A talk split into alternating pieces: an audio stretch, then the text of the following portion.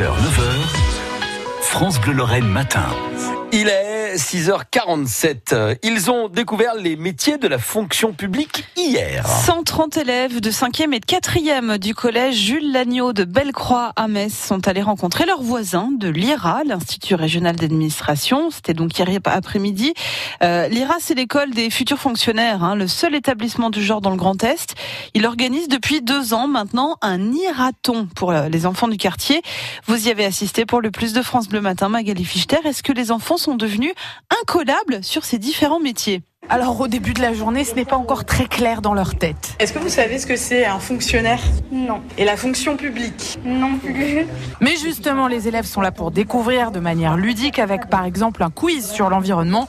Daria, en quatrième, a retenu une info essentielle. On a appris que bah, une vache... Euh, ça polluait euh, en pétant. Et c'est rigoureusement exact. De toute façon, l'idée c'est de rendre les ateliers amusants et concrets pour que les élèves en tirent quelque chose. C'est en tout cas ce que pense Camille Petitjean de l'association Les Jeunes Européens qui a été invitée par les élèves de l'ERA. C'est sûr que si on leur dit euh, est-ce que l'Union Européenne ça vous parle euh, En général c'est non. C'est juste leur donner des exemples concrets. Donc nous on aime bien leur demander ce qu'ils aiment dans la vie. J'aime le sport, et bah tu sais quoi? Par exemple la Ligue des Champions, bah voilà, le recrutement des joueurs de foot. c'est juste rendre ça ludique. Et les sujets les plus graves peuvent devenir ludiques comme le handicap. Margot Courteil, élève à l'IRA, s'occupe de cet atelier.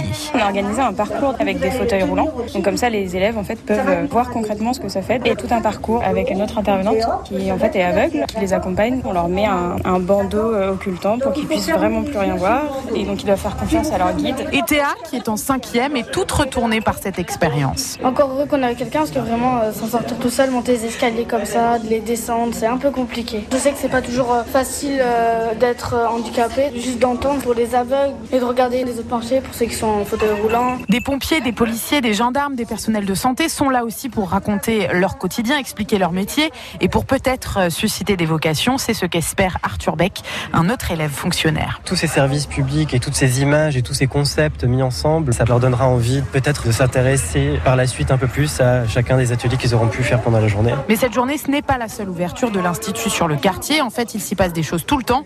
Laetitia Lay a fait partie d'un groupe d'élèves bénévoles. Tout le long de l'année, donc on retrouvait les collégiens qui venaient à l'intérieur de l'IRA et on les aidait à faire leurs devoirs scolaires. Les élèves de l'IRA ont aussi mis en place une aide aux démarches administratives pour les parents, les habitants du quartier, un dispositif qui devrait se perpétuer l'année prochaine. Le plus signé ce matin, Magali Fichter.